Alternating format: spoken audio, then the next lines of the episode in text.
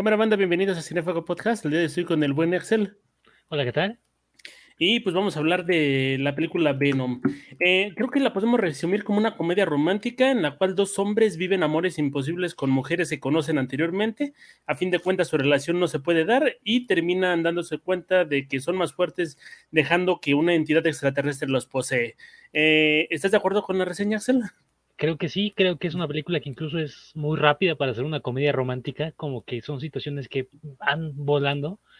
No, yo te, catalogaría como una película rara. Yo no tenía expectativas de ella, así como de la primera, pero tampoco creía que fuera ser como tan mala. Eso sí, esta película me da presagio de, si esta fue este experimento raro que nos van a entregar con Morbius, ¿no?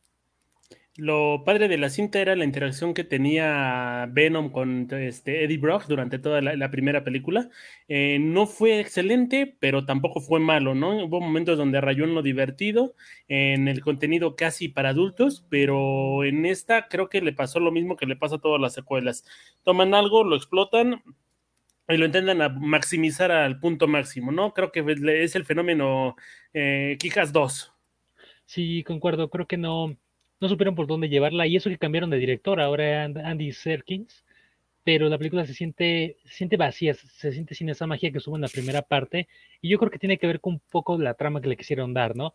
Pues cómo, cómo funciona, entre comillas, Eddie y Venom separados y que a final de cuentas este, se extraña, ¿no? Casi casi ahí en la fiesta Venom de ellos no lo saben, pero yo extraño mucho a Eddie y todo tristón. O sea, creo que ah. funciona raro la película. Esa parte donde se mete la fiesta podría ser muy divertida si se hubiera llevado de una manera un poquito más inteligente, ¿no? Esta parte donde, ay, es que tu disfraz está bien chido y demás, pero Venom hablando de Eddie y soltando el micrófono y esas cuestiones, creo que como que no queda, como que se descuadra y pierde la eh, ilusión o la magia que tenía el personaje anteriormente. Sí, raya creo yo en lo risible, o sea, el personaje que según es muy malo, que es muy badass, aquí como que lo ves como muy muy sentimental. Y digo, o sea, hay veces que en los cómics ha sido así, pero creo que no ha tenido suficiente crecimiento el personaje para ser así. Aquí ya los vemos en el conflicto de marital, por así decirlo, a Eddie y a Venom, pero no, no sabemos qué los llevó a ese conflicto. O sea, es algo que tú tienes que imaginar como espectador, y creo que también es lo que pega esta película. Eh, como que muchas cosas se resuelven por sí mismas. Eh, por ejemplo, cuando este al final de la película, ¿a dónde se van? ¿no? ¿Cómo se van tan fácil si, si, si es un fugitivo, si Eddie no es fugitivo? También la manera en que este en que rescatan a esta chica se me hace como bueno a la ay, a la novia de, de Cletus se me hace como muy muy extraña la manera en que le cuenta toda la historia bien casual de su vida Cletus a Eddie o sea como como que te están forzando muchas las situaciones y se siente muy extraña la, el ritmo de la película Partamos desde el inicio. Te voy a hacer una pregunta súper importante. ¿Cuál era la situación que había visto Cletus casi en la televisión o donde quiera que haya visto a Eddie Brock para decir, ah, esta persona es similar a mí, quiero, ah, quiero ser su amigo? Creo que a excepción de lo que pasa en la primera película, que por cierto dejan que lo infieras, no hay algún otro tipo de situación que te diga, ah, es que este boy es el, es el chido, ¿no? Yo quiero que este boy sea mi amigo. Creo que Cletus Cassidy es un estúpido en esta película, no, no, no un maníaco, es un estúpido. Sí, incluso la actuación de Woody Harrelson raya en lo, en lo sobre, sobreactuada, muy exagerada, como que quiere dar un Cletus casi, casi jugando de Jim Carrey, algo así lo sentí, como Jim Carrey con la máscara, no termina como de pues de dar vida como uno de los villanos más icónicos de, pues, de los cómics y que prácticamente es sanguinario, ¿no? Aquí nunca lo ve realmente lo sanguinario y creo que también peca un poco de eso la película. Trata de jugar con la clasificación C, pero no se atreve porque hay partes que se ve que sí jugaron con esa idea pero están sumamente censuradas. Y digo, no tienen nada de malo. La primera película funcionó sin clasificación C, pero esta, bueno, no hubieran metido esas referencias si ni siquiera tenían pensado este, llegar a eso o llegar y quitarlo. Hay una parte que me parece risible, que es el hecho de que parece que la trama se toma en serio. O sea, parece que todo está en serio, pero todo es tan ridículo que empieza como a pecar, ¿no? La película no sabe hacia dónde quiere ir. Y me refiero sobre todo en esta trama de misterio que pudo haber sido bien interesante, Eddie y Venom unidos buscando a Carnage que está cometiendo asesinatos por toda la ciudad, en lugar de, ah, sí, voy a ir a la celda, voy a hacer un dibujito y porque soy Venom, eh, me voy, voy a adivinar todo lo que hay detrás de este crimen sin ningún tipo de esfuerzo. Es un poco el fenómeno eh, Wakanda con el vibranio, ¿no? Prácticamente en, Black Panther el vibranio funciona para arreglar todo y aquí los simbiontes, ¿no? ¿Por qué llegó Cletus Cassidy a un Oxxo? Bueno, una tienda de conveniencia, justo a revisar la computadora, no pudo haberla revisado en otro lugar. ¿Cómo mete las manos del simbionte y automáticamente le dan acceso a los archivos más altos del FBI? Es como que, güey, o sea, es, es el fenómeno este vibranio, ¿no? No hay queja, pero se siente como muy raro entendemos que puede ser un personaje sumamente diferente, pero Venom jamás demostró este tipo de poderes, ¿no? Eh, nunca vimos nada tecnológico. Creo que el único arácnido, entre comillas, y los pongo dentro de esta familia porque tienen su base en el mismo cómic, es el, este, el Spider-Man de Miles Morales, ¿no? Este poder como de tener este, poderes de rayos y electricidad, pero nunca lo he visto hackear algo con sus telarañas, así que creo que se lo vienen sacado de la, de la manga. Y sobre esto podríamos decir que yo no entiendo a, a este, a Cassius, ¿no? Creo que este, perdón, Cletus Cassidy, lo confundo con el, el, buen Cassius Clay. No, eh, no, lo entiendo porque siento que es un villano que es muy interesante en la serie, en los cómics, demás. Es su salto al cine y aquí lo único que no tiene es convertirse en un asesino serial. Es todo menos lo que era el personaje. Sí, o sea, tú intuyes que es asesino porque te lo van planteando así en este, lo largo de la trama, ¿no? Sus cuerpos, incluso en la escena post créditos la primera con esa con esa peluca ridícula, o sea, como que incluso imponía más que el, que el Cletus de aquí. Creo que está sí muy despreciado el personaje y yo entiendo que ya no va a regresar. O sea, creo que fue un pues un desperdicio de tanto de actor como de personaje. El actor no estuvo bien dirigido, no se siente como un psicótico. Y eso que este Woody Harrelson tiene cara de, de psicótico y es bueno interpretando a malos psicóticos, no supieron llevarlo a cabo para darle, creo que yo, una onda más de, de comedia. Incluso me acuerdo de esta escena en la iglesia, o sea, porque la acabo de ver casi casi, ¿no? Que la tengo muy fresca. Que se va a pelear Venom y Carnage y está con el padrecito de la iglesia y este, no, ahora sí, esto, esto día de morir, padre. Y el padre, ¿qué? No, usted no, me refiero al otro.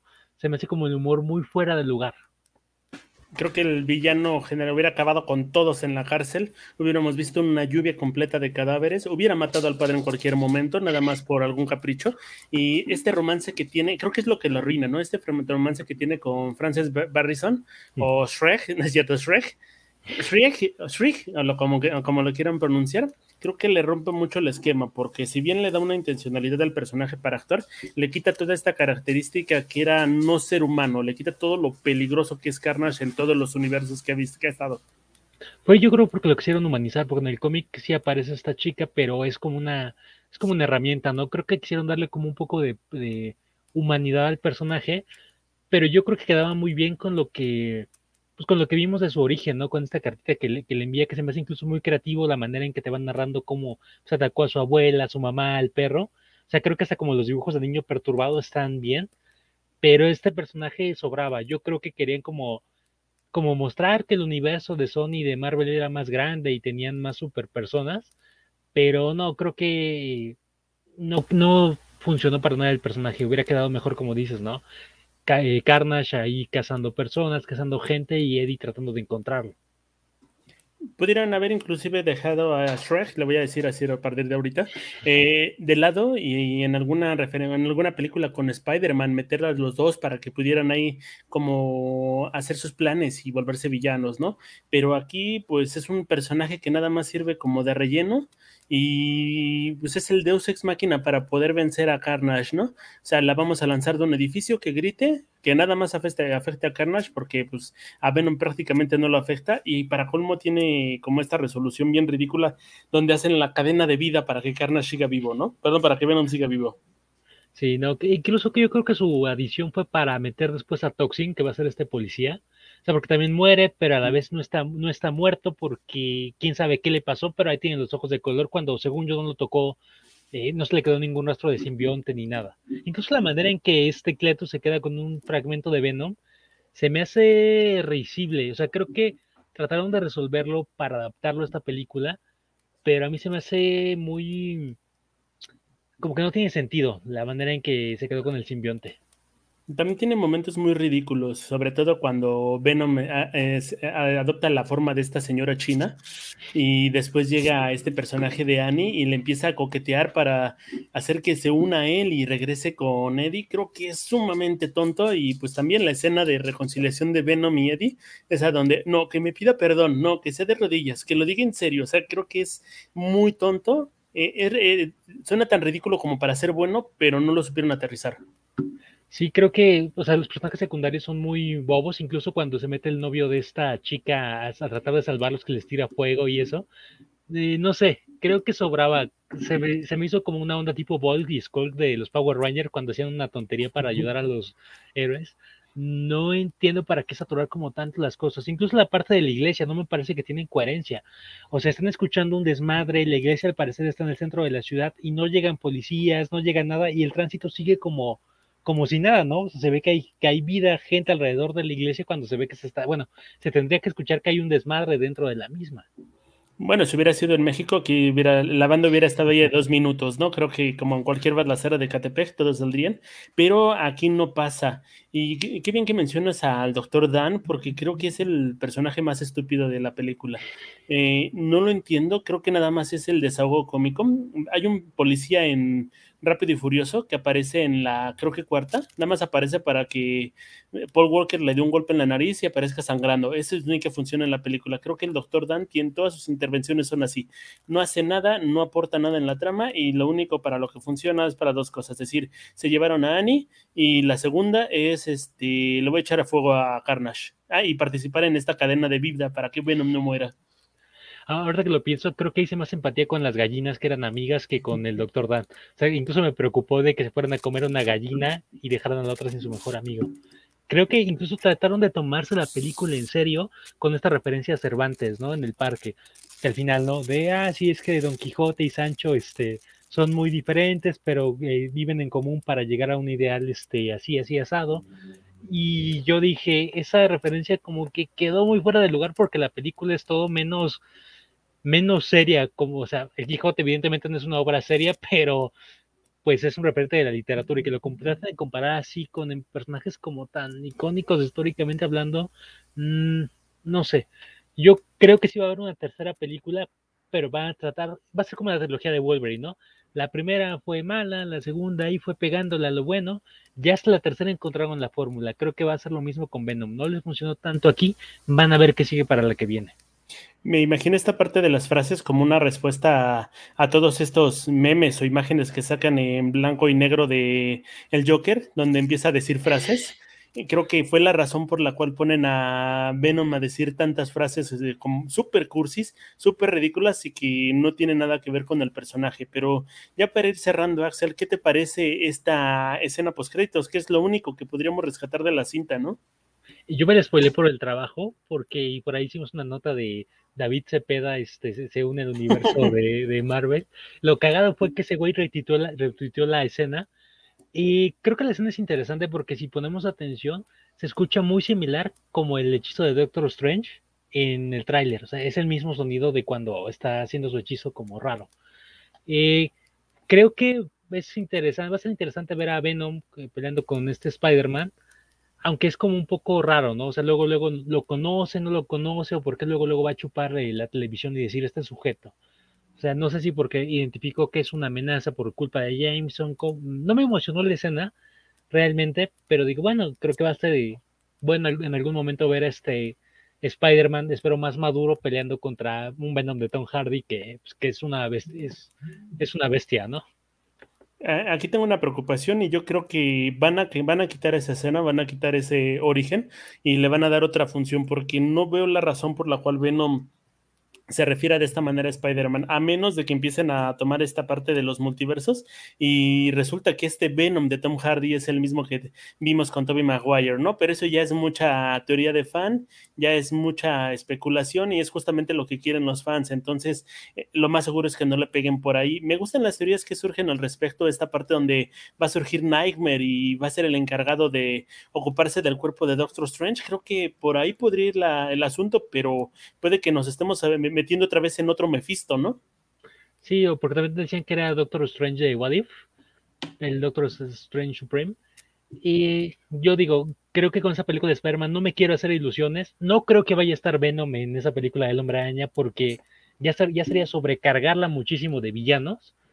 Pero yo creo que en Venom 3 o Spider-Man 4 inevitablemente esos personajes van a cruzarse pero recuerda que es una tercera parte, siempre en las terceras partes llenan a toda la, toda la pantalla de, este, de villanos. Pero ya que va a aparecer, y va a aparecer inclusive Alberto el, hambriento, ¿no?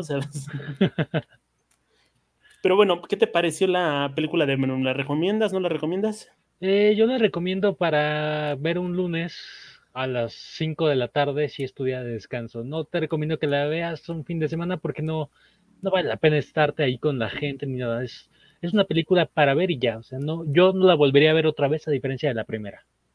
La, me gusta más la idea de que cuando tengas un amigo de esos que siempre llegan tarde, te pongas a ver esta película y te va a dar más coraje la película que no ver a tu amigo temprano.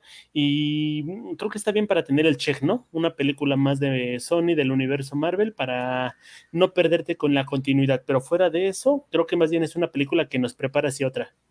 Sí, o para acordarte que Carnage existió en el cine, ¿no? Que, qué decepcionante fue su debut, creo yo.